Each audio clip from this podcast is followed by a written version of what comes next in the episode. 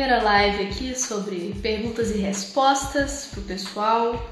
Como é que tá todo mundo? Opa! Bom que chegando a galera. Boa noite. Como vocês estão? Ibovespa fechou em alta hoje de 1,3%. Quem tá dentro fica feliz.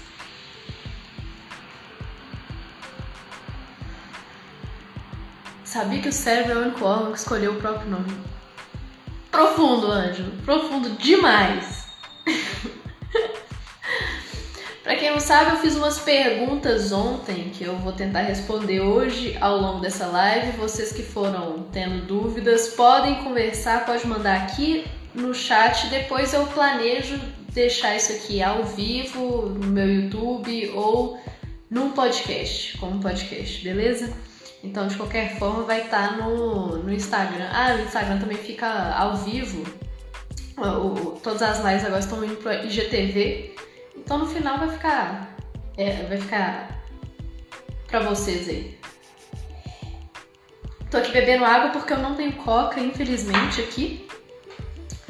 É... Hoje, o que, que a gente teve no mercado, só para quem tá quem não sabe, hoje no mercado a gente teve o Ibovespa fechando, fechando em alta, já passou dos 100 mil pontos, o que é meio loucura. E inclusive ontem teve um, uma, um evento né, da XP com o Ray Dalio, onde ele estava falando dessas altas da bolsa e explicando que elas têm muita relação, parecem muito, são muito similares com as altas que tiveram em 1933. Quem não sabe, depois que a bolsa caiu em 29, em 33 ela voltou a subir e depois ela caiu tudo de novo.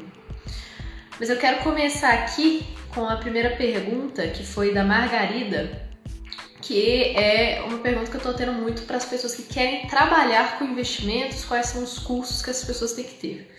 Bom, para mim, quando eu comecei a trabalhar com investimentos, eu não fiz nenhum curso na área, eu fiz engenharia mecânica, para quem não sabe. Para trabalhar com investimentos, você não precisa necessariamente fazer algum curso, você precisa muitas vezes de certificações financeiras. Por exemplo, quem quer trabalhar na XP, a maior parte das pessoas que trabalham na XP hoje tem Ancor. Ancor é a certificação para agente autônomo de investimentos, é equivalente a um CPA 10, um CPA 20. Então, se você quiser trabalhar na XP como agente autônomo, você faz Ancor. E aí você encontra um, um, encontra um escritório de agente autônomo da XP, entra em contato com eles e começa a trabalhar lá, captando investimentos para o escritório, tá? É, pra, mas é algum certificado, algum curso. Eu quando eu tô fazendo, eu tô no meio do CGA, eu não consegui fazer as duas provas do CGA porque é, teve a pandemia no meio. São dois modos do CGA. O CGA é um dos certificados para você, é o certificado para você se tornar gestor no, no, mercado financeiro, que é basicamente é um pouco diferente do, de um agente autônomo. Um agente autônomo, o que ele faz é ele indica investimentos e aí a pessoa pode aceitar ou não. E o gestor você já tem a alçada para realmente investir para a pessoa os investimentos, tá? É, então, o, quando eu estava fazendo o CGA, o que a gente fez? A gente eh, comprou um curso, tá? No escritório, para é, fazer as provas, porque é muito difícil achar material para CGA. E aí a gente fez com a FK Partners. É um curso bem caro, mas é um dos melhores cursos para gestão de investimentos. É, Fora isso, tem muita coisa. Se quiser virar agente autônomo, tem muita coisa já gratuita que é o suficiente. Eu mesmo fiz Ancor, então, e eu consegui fazer Ancor com o material que eu já tinha online gratuito. Então não precisa de nenhum curso a mais para isso, tá? Eu só abrir a câmera pra. Beleza. É... Essa foi a pergunta da Margarida. Agora a pergunta do Saulo que é descorrelacionada com essa pergunta, que é tem, dá para viver de sites de aposta, do tipo tem muita gente que tem, tem muito site hoje de aposta. Eu já vi um, um, um, site que você pode apostar basicamente qualquer coisa. Eu tava apostando, por exemplo, final de Game of Thrones. Quem que ia sentar no trono no final. A, a questão dessas de apostas é que não, eu não conheço ninguém que ficou rico de verdade com isso. Eu conheço pessoas que já, já ouvi falar de pessoas que ficaram ricas com poker. Que é uma coisa completamente diferente, que é sobre ler a pessoa e tal, e tem toda uma parada matemática por trás disso. Mas eu nunca ouvi falar de ninguém que viveu realmente de apostando. E o pessoal aqui do escritório, o escritório já tem 10 anos de existência, o escritório que eu trabalho, a Vermont, e a gente conversa muito sobre isso. Nenhum deles nunca viu day trader que ficou rico. Então, a minha experiência limitada sobre investimentos já me fala que é muito difícil alguém ficar rico com investimentos. A experiência deles somada fala que não tem com investimento, com, com, com day trade, com é, apostas. Então é muito difícil ficar rico com apostas e, e viver disso de verdade. É, poucas, são pouquíssimas pessoas que conseguem. A maior parte das pessoas que investem com day trade, que é uma, um ponto que eu sempre afirmo para as pessoas, é que 90% das pessoas que tentam realmente viver de day trade tem prejuízo. Aí você fala, ah, mas 10% não tem prejuízo. Mas uma coisa é você ter prejuízo, outra coisa é você não ter prejuízo e ganhar bem. 10% das pessoas não tem prejuízo, mas a porcentagem que ganha bem com day trade é de 0,13%. Então é muito difícil de ganhar bem com day trade. É mais fácil ganhar bem sendo um jogador de futebol do que com day trade. Tá? Tô parecendo a moça do Kill Bill. Tô, né? Alma turma. Obrigada, adoro. Melhor filme, inclusive. É... Parâmetros para analisar. Pergunta do Carlos. Quais são os parâmetros para analisar os, é, os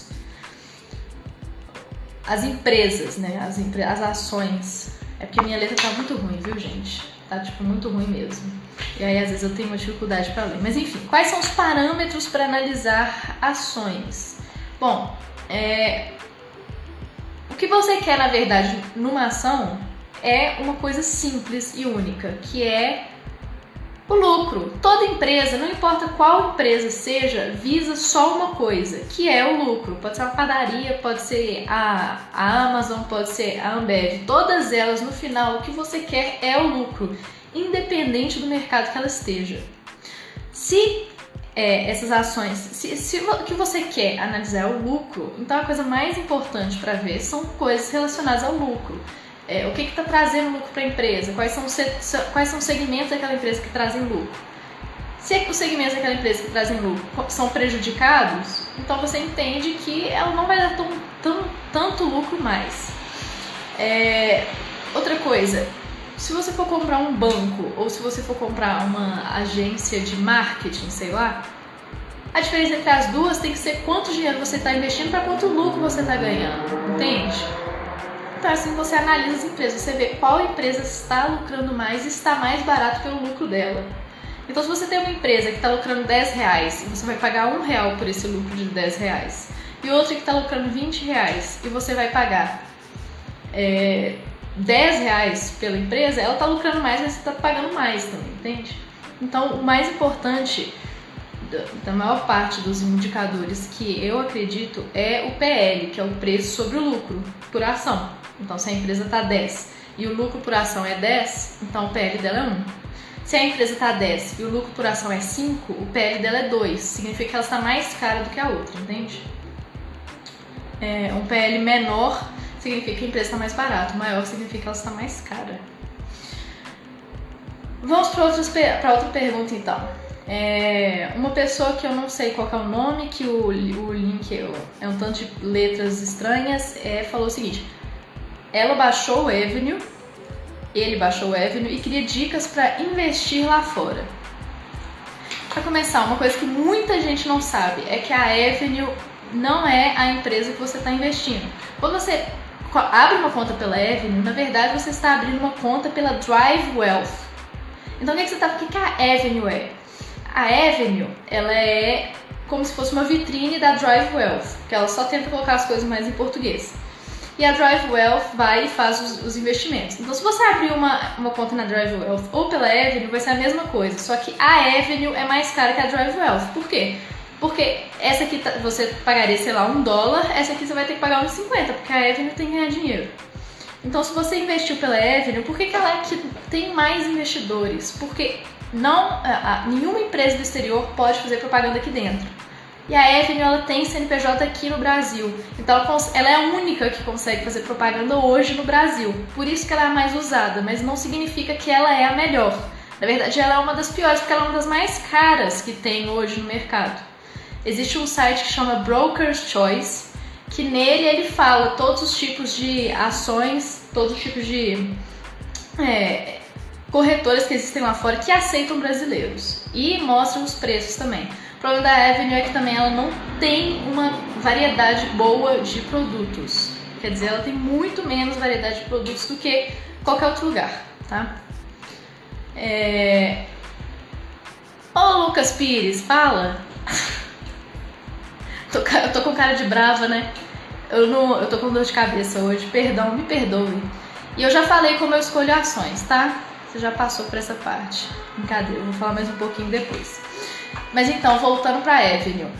Então a Avenue não é a melhor corretora para se usar, tá? Existe, eu vou até aqui no Broker Choice só para pegar aqui algumas das melhores empresas, broker, broker, broker chooser, na verdade, que chama, tá?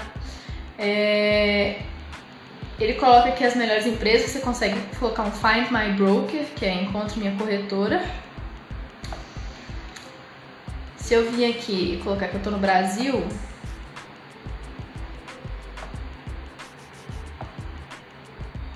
ele vai me dar que a melhor corretora é Interactive Brokers. Vou mostrar aqui para você, para vocês. Acho que tá até de de cabeça para baixo, mas enfim, é a Interactive Brokers, que ela é mais barata e você tem acesso a mais produtos. E aí a gente volta para a pergunta dele, é, dicas para investir lá fora. Lá fora tem um grande problema que são os as tributações quando você investe lá fora. Tem muita gente que não sabe, mas tem muito tributo aqui que você tem que pagar quando você investe lá fora.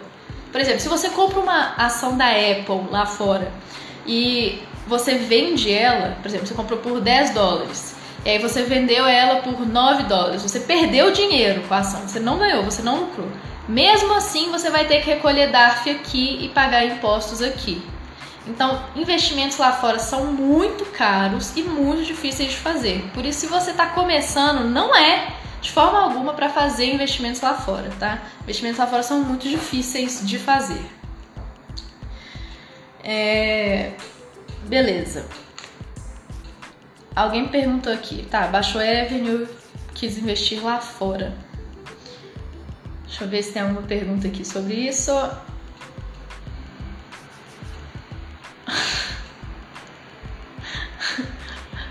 Oi BR leva pra Copa. Ah, tá, beleza. Gente, Oi BR é muito engraçado, mas tem mais gente que é sócio da Oi hoje do que do Itaú. Pra isso, isso é loucura pra mim. É, o, por que, que a Oi, por que, que a Oi não é um, um bom investimento, tá, Lucas Pires? A Oi não é um bom investimento porque ela. Vamos falar do controlador. O controlador da Oi, olha o que, que ele fez. Ele, ele que é o dono da Oi, assim, dono entre aspas. Ele que controla a Oi, ele que comanda a Oi. Então, seria melhor benefício para ele a Oi não falir. Só que ele queria, ele tinha o interesse de fazer com que a Oi pagasse muito dividendo para todo mundo, todos os acionistas, todos os acionistas, porque ele também era, tinha, era dono de uma holding, a holding da Oi ia ganhar dinheiro para pagar uma outra compra dela. Então, tipo assim, na verdade ele queria falir a Oi para beneficiar a holding da Oi. Então, cara, assim, a Oi, por que, que o pessoal começou a falar? Ah, é porque ela vai mudar. Parece música de sertanejo, né? Ela vai mudar, acredito nela. Mas ela não mudou até agora assim, eu, eu acredito que a Oi provavelmente vai falir daqui a pouco. Se ela não falir, é, ela tá, não tá no bom caminho não, tá? É, outra pergunta aqui, melhor horário para fazer trade? Nossa, essa foi ótima. Bom, o melhor horário para fazer trade é às 17 horas do dia 31 de fevereiro. É o melhor horário para fazer trade.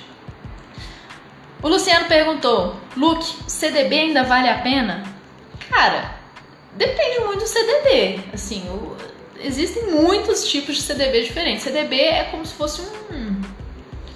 Não sei, o CDB por si não significa que vale a pena ou não. é, você tem que ver qual que é o quais são os juros que o CDB está pagando.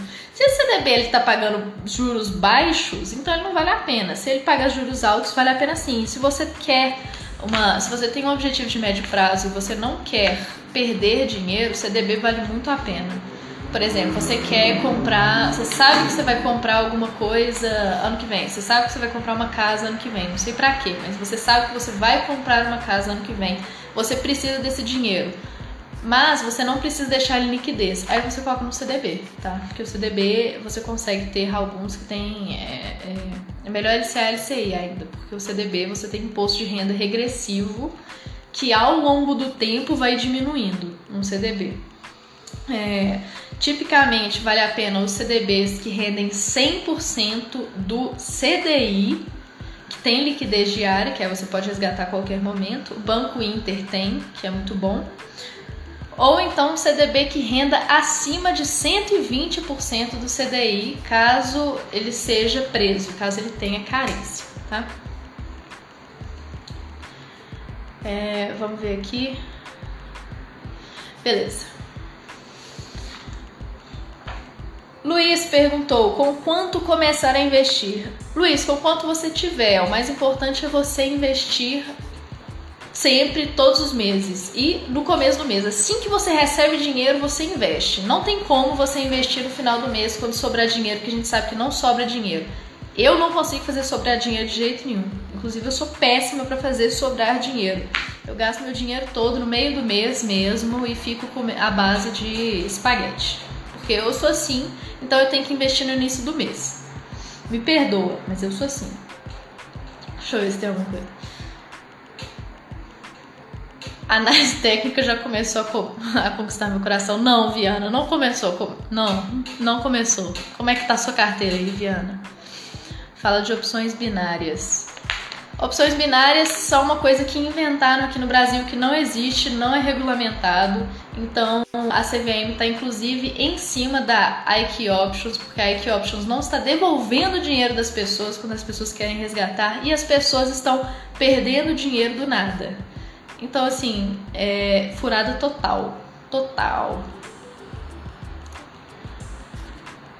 O que eu acho de BBSE3? Muito bom. Brasil Seguros eu acho muito bom. Eu acho uma empresa muito boa, de verdade. É, eu já eu já comprei algumas ações dela. Não sei tá, como está o preço hoje, porque eu não estou analisando ela esses dias, mas eu deveria analisar mais, mais elas. É, com quanto começar a investir? Ah, voltando a com quanto começar a investir, os títulos do tesouro você consegue investir já a partir de 30 reais. Então você já consegue investir com muito pouco dinheiro e ações com menos ainda. Quer dizer, estavam mandando aí da Oi a 70 centavos. O pessoal acha que Oi tá barata só porque ela custa menos, entre aspas. Mas isso não significa que ela está barata não, porque qualquer empresa que, que, que, a empresa é? Como se a empresa fosse uma pizza. E teoricamente, toda pizza você pode dividir em quantos pedaços você quiser. A questão é que a Oi é dividida em muitos pedaços. Por isso que ela custa menos. Só que não significa que ela está mais barata, tá?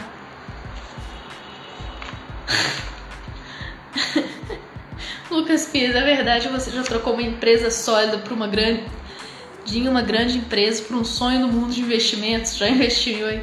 Gente, o Lucas Pires, ele é. Siga ele aí, tá? Porque ele, é, ele era colega meu lá na, na Localiza e por isso que ele tá me zoando aqui. Lucas Viana também. Brasil, terra das opções binárias da cloroquina. Melhor terra. Ah, como investir no tesouro? Boa pergunta, Jéssica. Para investir no tesouro, você precisa abrir a conta em uma corretora. E com a conta na corretora é, é gratuito, tá? E você investe pela corretora, você investe nas. Você investe em todos os produtos que ela tem. Aí quando você investe pelo Tesouro Direto, normalmente o custo é zero.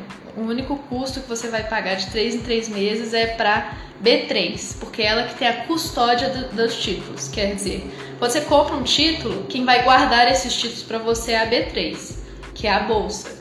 E aí a B3 ela, ela, te, ela te cobra um pouquinho, tá? Por ano, é 0,25% ao ano. Mas fora disso, a corretora não te, não, te, não custa nada. É... Próximo então. Ah, já tinha esse aqui, melhor indicador para analisar uma empresa. Bom, já falei aqui que o melhor indicador para analisar uma empresa é o PL, que eu considero, mas existe um outro muito bom também que eu postei essa semana, se eu não me engano, que é o PEG Ratio. O que, que é ele? Quando você compara, por exemplo, o Itaú e o Inter, não é uma comparação justa, porque o Inter está começando, mas ele está crescendo muito, e o Itaú ele já está lá em cima, só que ele está estagnado. Então, como que você sabe qual dos dois tá mais barato? Você usa o PEG Ratio, que é o PL dividido pelo crescimento. Aí o que, que acontece? Se o PEG Ratio for de 1 e o PEG Ratio da outra for de 0,5, significa que a de 0,5 está mais barato, então é para comprar ela beleza? É um outro indicador muito bom e muito válido para essas empresas que estão crescendo muito. É, a Fleury é uma empresa também que tem um crescimento muito grande, por isso que tem muita gente investindo nela. É, a Oi não é uma empresa que tem crescimento, não é uma empresa que tem lucro, não é uma empresa que tem nada, é uma empresa vazia, tá, Lucas Pires? Não é para investir nela. Quem mais aqui? É possível investir na dívida externa do Brasil por meio de uma corretora? É, só que você precisa de uma corretora lá fora, na verdade. Eu acredito que tem alguns fundos que investem em dívida externa no Brasil, que é a dívida que o país tem lá fora. Uma das coisas que o pessoal faz muito no exterior, que é um, um investimento que realmente vale a pena no exterior, mas você precisa de ter mais dinheiro para fazer esse tipo de aporte, é o seguinte quando você tem o Itaú, por exemplo, e o Itaú ele tem uma dívida aqui, a gente acredita muito no Itaú, porque o Itaú é uma, é uma empresa muito grande. Só que se o Itaú ele faz uma dívida externa, que ele tem bonds externos, os estadunidenses não acreditam no Itaú. Então os juros que eles cobram aqui é muito mais caro, são muito mais caros que os juros que eles cobram aqui. Então, se você manda dinheiro lá para fora, você compra títulos de dívida do Itaú, você ganha mais dinheiro do que deixando seu dinheiro aqui e comprando títulos de dívida do Itaú. Por quê? Porque lá fora as pessoas não acreditam, não conhecem o Itaú, não sabem, acham que ele, ele tem risco de quebra, quebra mesmo, assim. Acha que ele tem risco de, de, de falir, só que a gente, a gente conhece o Itaú, assim, a gente sabe que ele não vai falir. A gente sabe que é muito difícil dele falir. Então você consegue ter uma. Você tem um spread muito maior com os títulos lá de fora. Da mesma forma que Petrobras e Vale também. É... Tá, melhor forma de analisar uma empresa. Ah, é, Patrícia, posso investir sozinho no tesouro? Já expliquei isso. Você precisa de ter uma corretora para você, porque você não é uma instituição financeira, você não tem dinheiro suficiente, você precisa da custódia da B3 para investir, então você precisa de uma corretora, mas como eu falei também é gratuito, você não vai ter que pagar nada, então é muito bom. É... Como começar no mercado financeiro e a experiência de um programador pode ser diferencial? Experiência como programador? Essa, essas foram as perguntas do Alexandre. Cara, começar no mercado financeiro não é difícil, mas você precisa saber onde você quer começar no mercado financeiro. Você quer ser analista? Você quer ser é, do comercial? Você quer trabalhar com títulos? Você quer trabalhar com ações? Você quer trabalhar com é, contabilidade das empresas? Com o que, que você tra quer trabalhar? É tipo você falando que você quer trabalhar no ramo alimentício. Tipo, tem um milhão de coisas você pode fazer no ramo alimentício.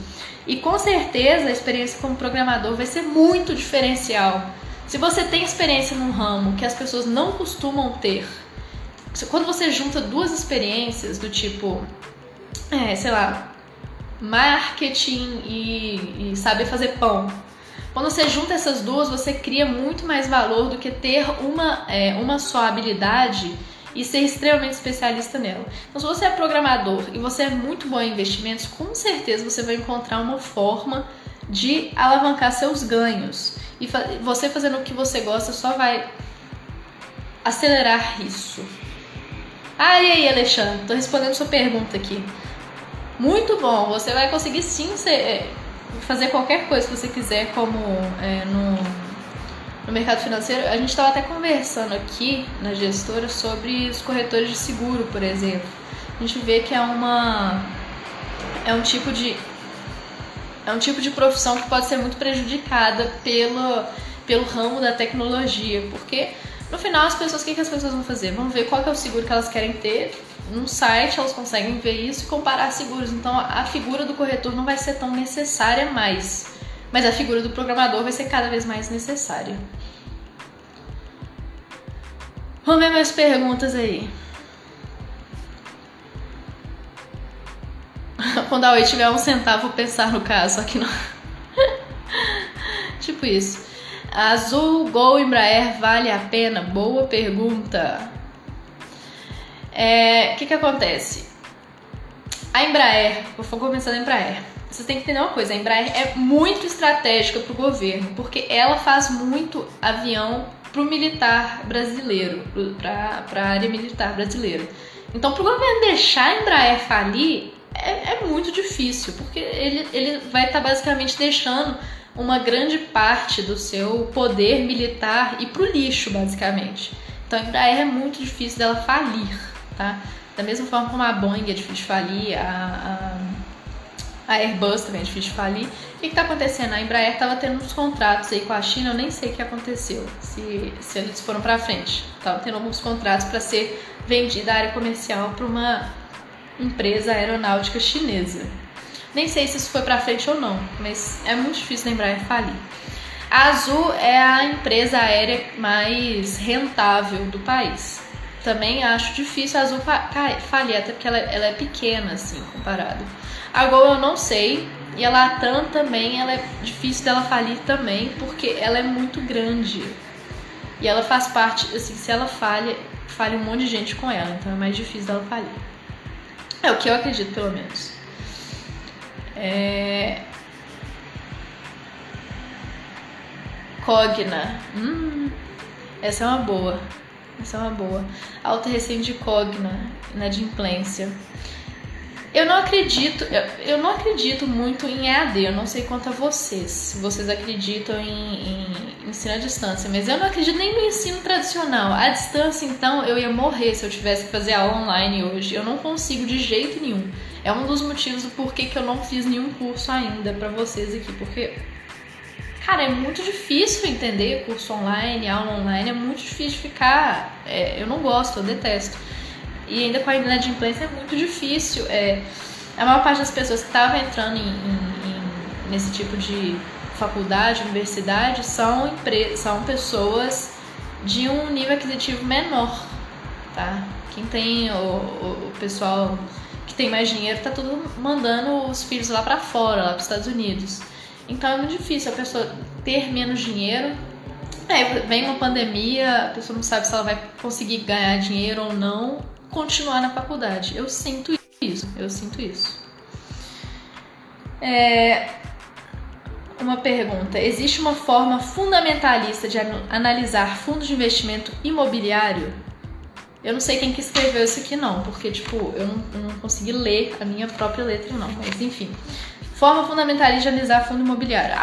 O fundo imobiliário, ele é muito ilíquido, então não tem nem como fazer trade com ele. Se você é um trader de fundo imobiliário, parabéns, porque é muito difícil, é difícil operacionalmente fazer trade com o fundo imobiliário. Então, o fundo imobiliário é puramente fundamentalista, é puramente você entender o que está acontecendo com o imóvel, se o imóvel tem gente que está alugando, se ele está num bom local, se ele vai continuar com pessoas tentando é, entrando para alugar. É, o, o fundo imobiliário você tem que ver qual fundo que está pagando mais dividendo, você tem que ver qual fundo que tem menos vacância, qual fundo e qual fundo que está num posicionamento muito bom. Se você tem um fundo imobiliário e está com medo de home office, ah, eu tenho fundo, esse fundo imobiliário que eu tenho, ele tá cheio de, de ele, ele é de escritório, ele é corporativo, de lado corporativo, ele é cheio de escritório.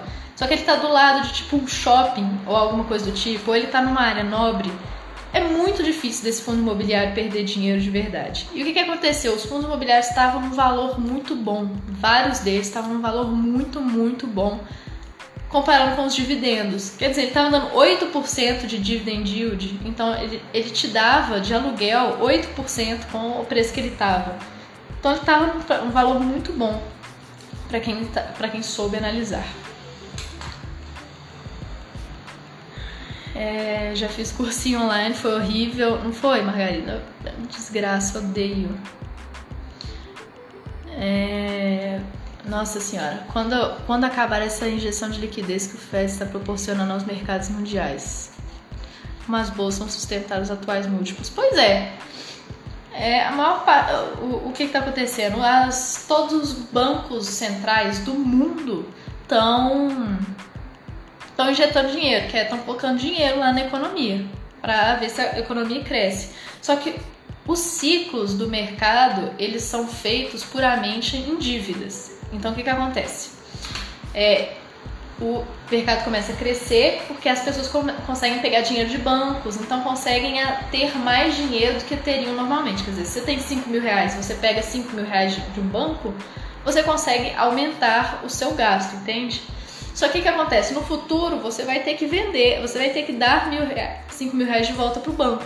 Então você tem as altas e as baixas do mercado. A injeção de liquidez do Fed, não, ele não tá não vai solucionar nada, porque o problema do mercado é que existe muita dívida no mercado. Ele, o, o dinheiro que está rodando, está rodando normal. Assim, a, a, questão é que o Fed ele tinha muito dinheiro no caixa, mas esse dinheiro do caixa dele estava sendo utilizado para outras coisas. Tipo assim, não, não, o dinheiro não surgiu do nada a gente vai ter muito problema quando os bancos começarem a cobrar as dívidas deles, porque os bancos não estão cobrando as dívidas deles. Esse vai ser o maior problema da economia. A gente não está tendo é, nenhuma cobrança de dívida. Inclusive, estava tendo um projeto de lei para tirar o nome de todo mundo do, do SPC Serasa por três meses. Então, ninguém estava cobrando dívida, ninguém estava fazendo nada. Então, parece que aparentemente a economia está bem, mas ela não está. É, tá. Tenho mil reais, como investir? Tem uma pergunta parecida com essa aqui, que é com, pouco dinheiro, como investir? Começa com Tesouro Selic. Investe em Tesouro Selic para ter uma reserva de emergência. Depois que você tem a reserva de emergência, você começa a investir em outras coisas. Porque se você não tiver uma reserva de emergência e acontecer alguma merda e vier as ações forem para baixo, você não vai ter esse dinheiro livre. Então é, vai ser muito ruim. Deixa eu ver se tem alguma pergunta aqui mais. A IRB vai falir? Da Anne. Cara, é difícil, assim, a, a questão da IRB. Porque, é, vou comparar, a gente teve na década de 90, eu acho, um banco que chamava Banco Nacional. Ele era um banco muito bom, o pessoal gostava demais dele, muita gente investia nele, muita gente trabalhava nele. E aí, do nada, descobriram uma fraude no banco, na, no balanço do banco, e o banco simplesmente quebrou do nada, da noite pro dia. Quando a gente fala de fraude de balanço, pode vir uma coisa cabulosa que faz a empresa falir. Não tem como. O, o, a gente não sabe o que está acontecendo com a empresa no final. O, o que a gente sabe é que a esquadra estava certa, que eles estavam manipulando o balanço de uma forma ruim. A gente sabe que os diretores estavam fraudando coisas, em, em, tinham estavam se pagando milhões de reais em fraudes. Então quem tem RB, eu diria para pular fora dela, porque a gente não sabe o que vai acontecer não, tá? E a RB tá, tá num momento bem ruim. É... Forma de valor intrínseco de Benjamin Graham é basicamente uma fórmula que eu, que eu acho dela, né? Bom, o, o, Benjamin Graham foi o pai da análise fundamentalista. Não existia exatamente a análise fundamentalista antes dele. Ele começou com essa, toda essa ideia de, de olhar os fundamentos das empresas.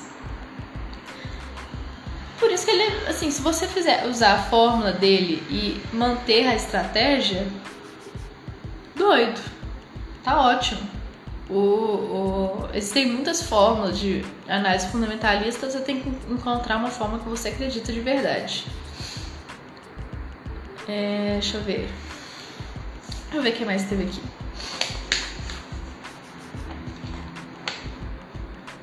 A Anne, ela tá me dando prejuízo, mas ela está me dando prejuízo.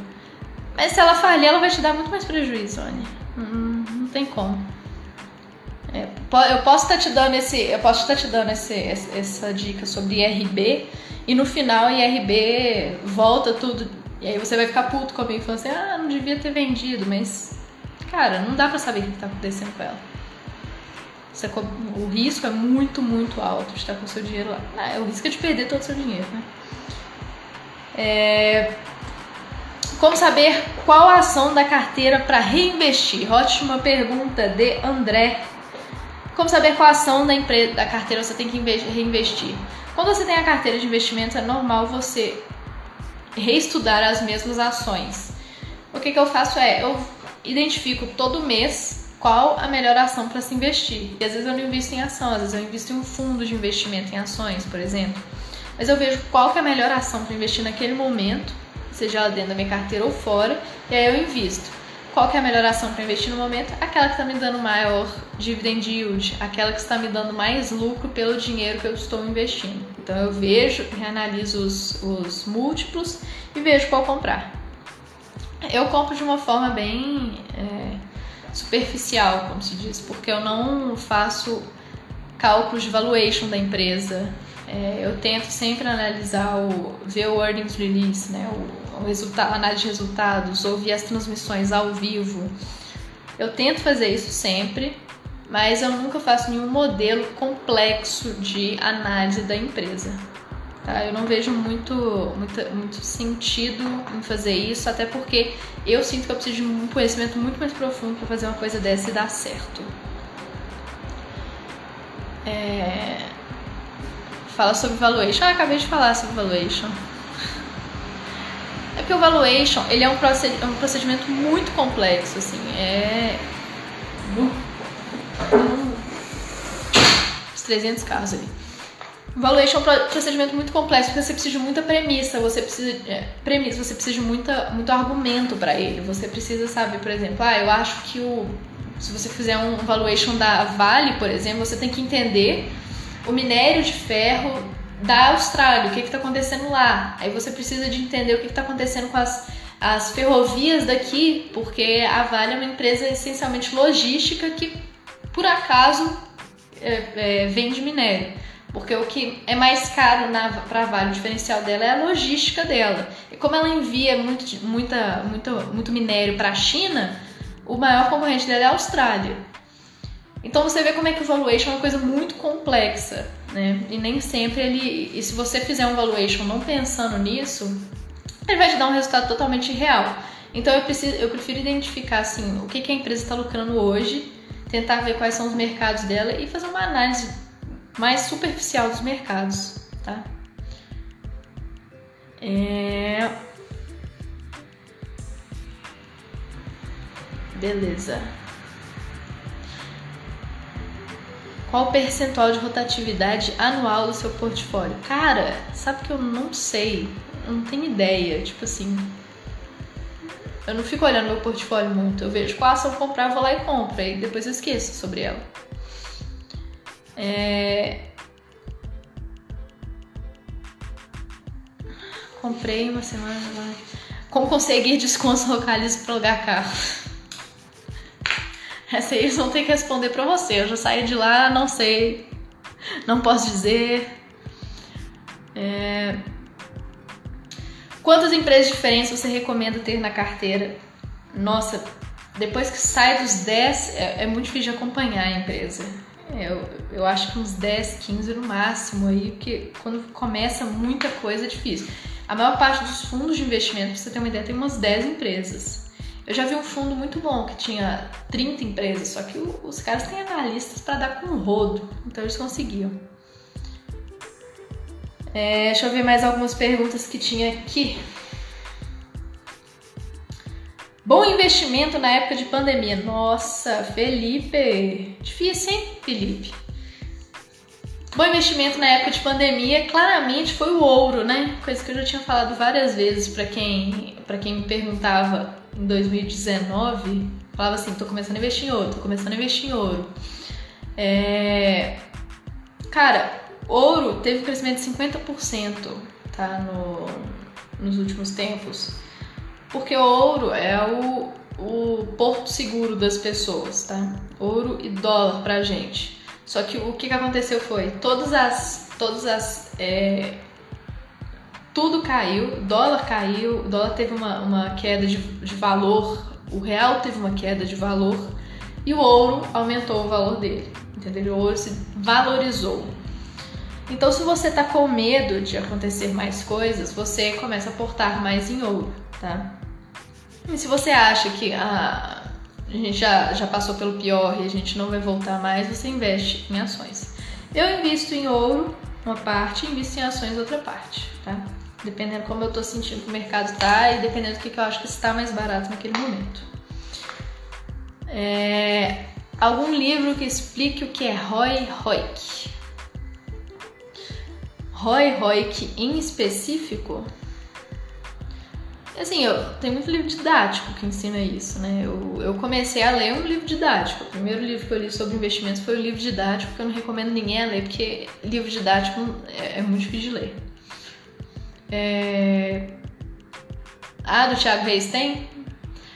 Pois é, Suno Research, a Suno Research provavelmente deve ter um, um, livro que explica isso. A Suno, se você for pesquisar ROI e ROIC no canal, no site da Suno Research, eles têm lá explicando e eles explicam muito bem. É, é, é um dos melhores canais que tem para informações sobre ações é a Suno Research, tá, gente?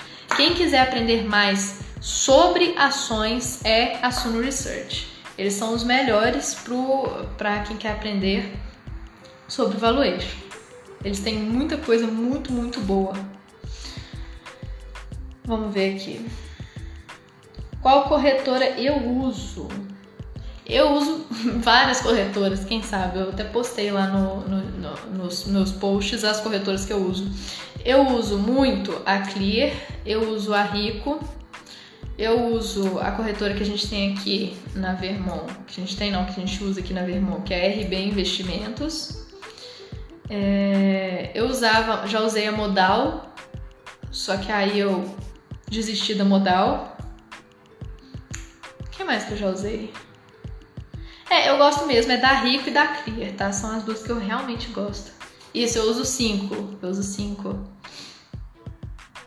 Cara, eu não lembro quais outras que eu tenho. Eu também tenho conta na XP. Também tenho conta na XP não uso muito. A XP ela tem. Qual é o problema da XP? Ela tem. Ela é cara quando você vai comprar ações e os, ela tem muito fundos. Só que o que ela tá fazendo agora?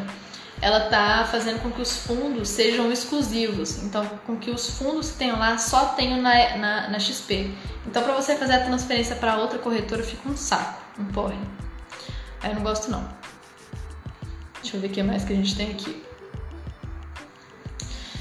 É, Clear é uma boa corretora para renda variável ou fixa, renda fixa.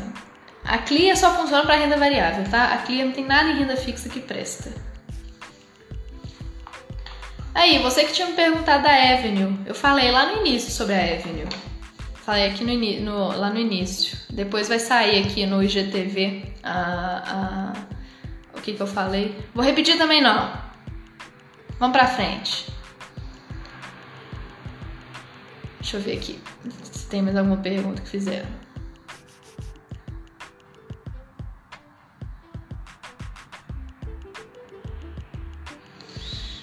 É...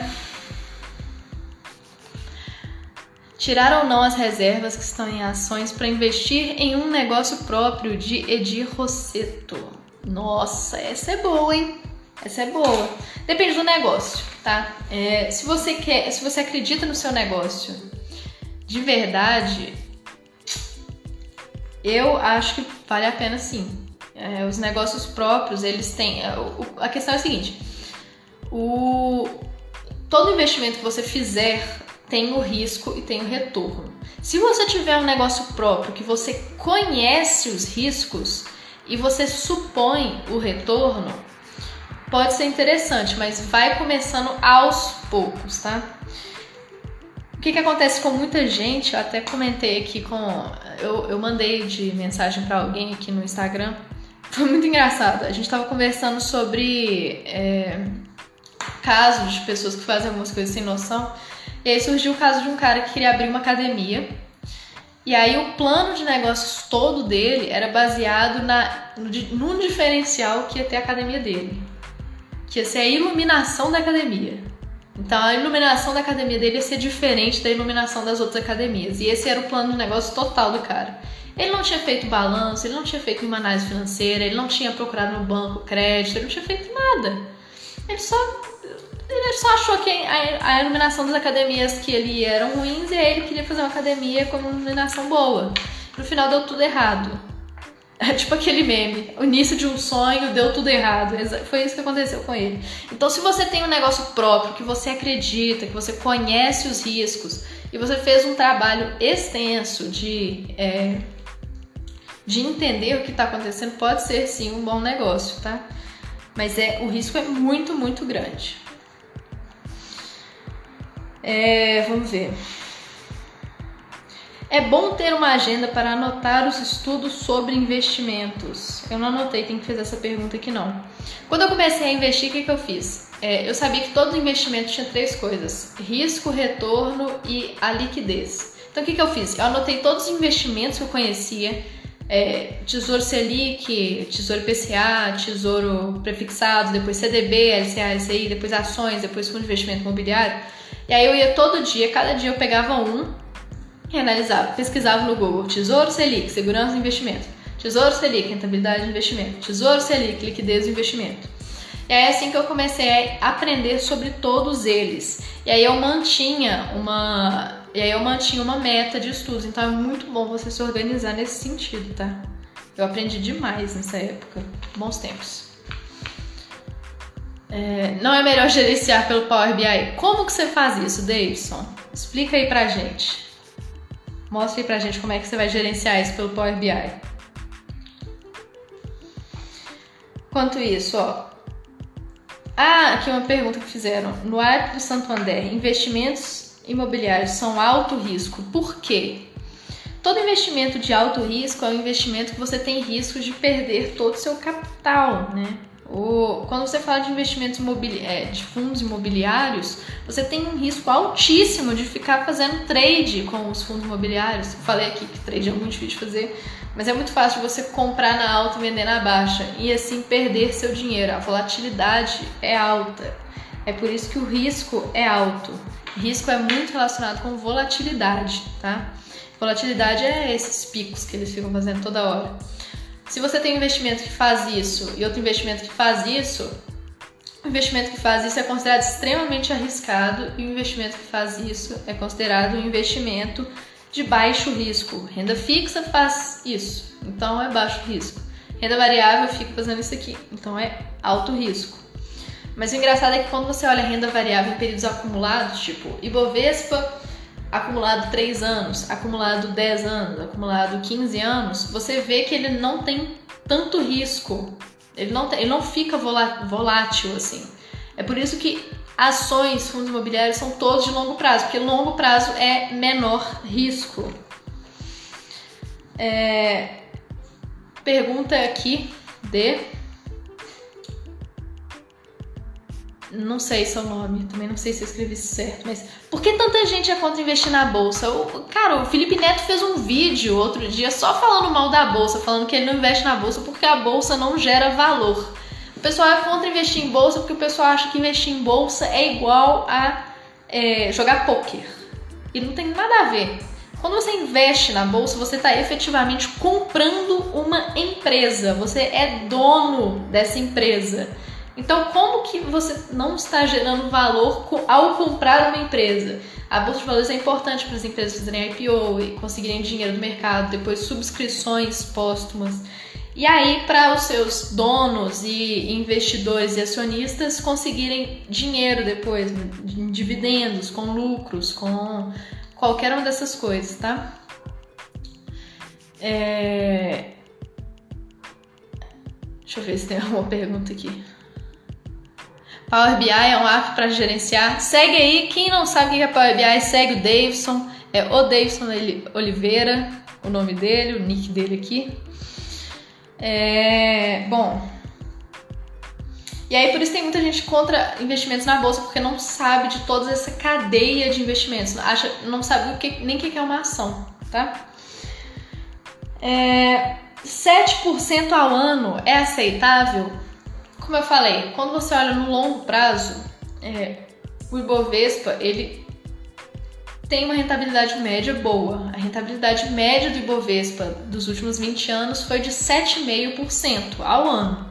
Então é sim aceitável, só que não para investimentos de curto prazo, tá? Felipe Neto investiu toda a grana dele no Botafogo. Tipo isso, né? Exatamente. É... Eco-rodovias e CRCO, eu esqueci qual que é. Eco-rodovias tem um grande problema de lavagem de, de lavagem de dinheiro, de lavar jato, tá? Esse é o maior problema, mas as duas são empresas muito boas, muito estáveis. É, existe uma quantidade ideal de segmentos na carteira para diminuir o risco? É interessante essa pergunta. Existem tipos de investimento, existem segmentos que são contrários uns aos outros. É legal ter muito investimento não cíclico e talvez algum pouco de investimento cíclico. Investimento não áreas não cíclicas são energia, saneamento, é, esse tipo de coisa que você sabe que eles vão vai em qualquer momento de crise. E os cíclicos são tipo varejo, lojas Renner, Ering, esse tipo de loja, que sempre vai ter uma volatilidade grande com as crises, porque as pessoas não vão ficar comprando camisa quando elas não têm dinheiro nem para comer direito, tá? É, então é legal você ter mais de um setor, talvez setores complementares, que, que se um vai mal, o outro vai melhor. Por exemplo, se você tem uma empresa de restaurante não sei nem se tem. Eu sei que Madeiro, por exemplo, abriu capital lá no exterior. Mas se você tem restaurante, que é uma coisa cíclica, e você tem supermercado, que é uma coisa não cíclica, o que, que acontece? Durante as crises, os supermercados se valorizam e lucram mais, enquanto os, os restaurantes desvalorizam. Mesmo se a gente não tivesse uma pandemia, isso ia estar acontecendo, por ser uma crise, tá? Esse valuation do Tesla explica então nem o Elon Musk tá entendendo o que, que tá acontecendo com a Tesla, viu?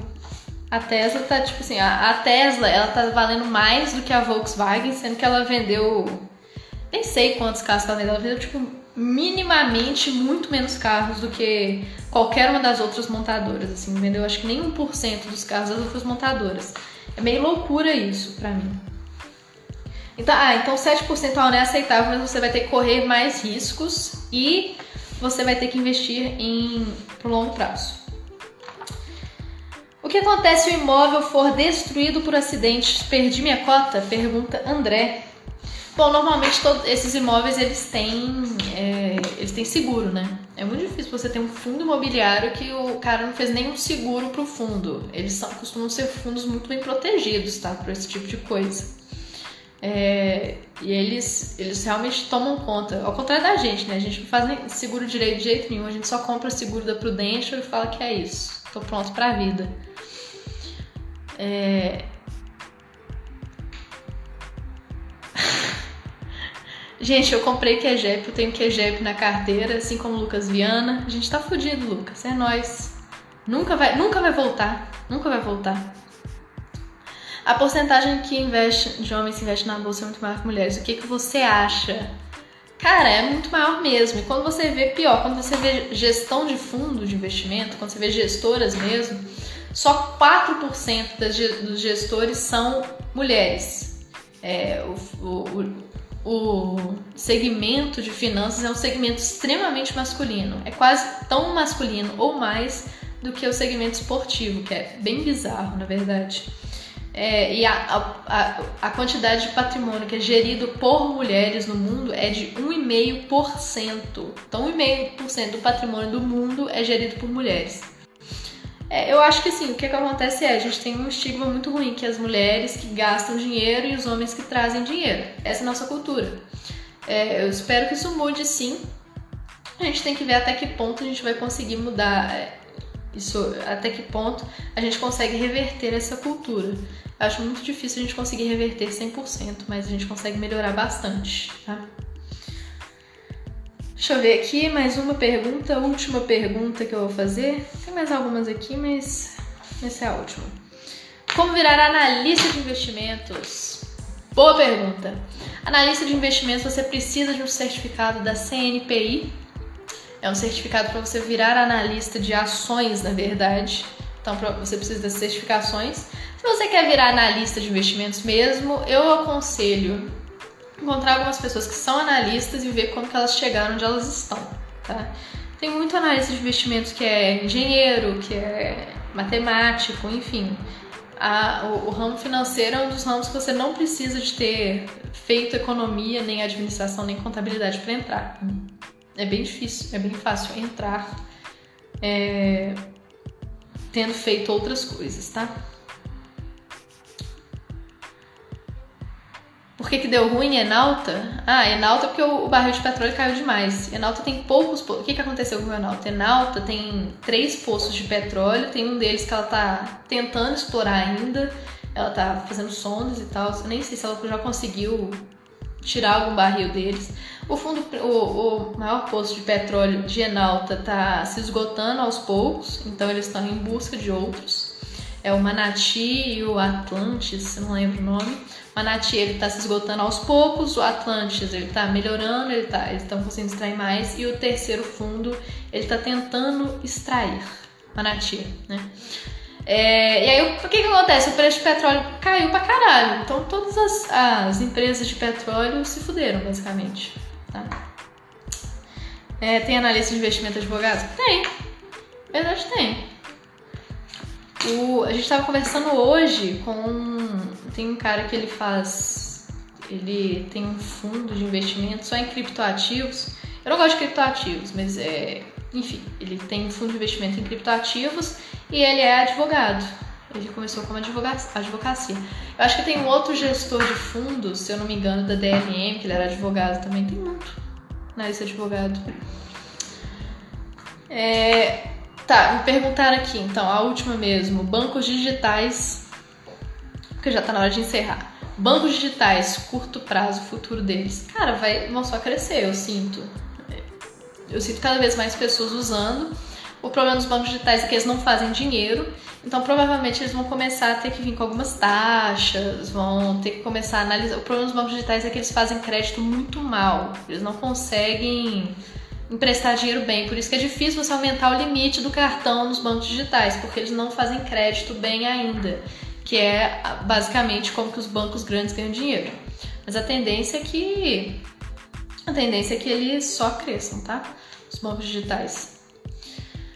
É, mas assim, banco em geral tem margem muito alta, ganha dinheiro demais. Os bancos digitais não ganham tanto porque eles não têm taxas mesmo e eles não estão sabendo fazer crédito ainda, mas com o Open Banking isso vai mudar demais, porque o Open Banking o que, que ele vai fazer? Ele vai trazer mais dados para os bancos digitais, porque a questão dos dados é que quando você faz um cartão no Itaú, por exemplo, ele tem seus dados para sempre. Então o Itaú tem dados de muita gente.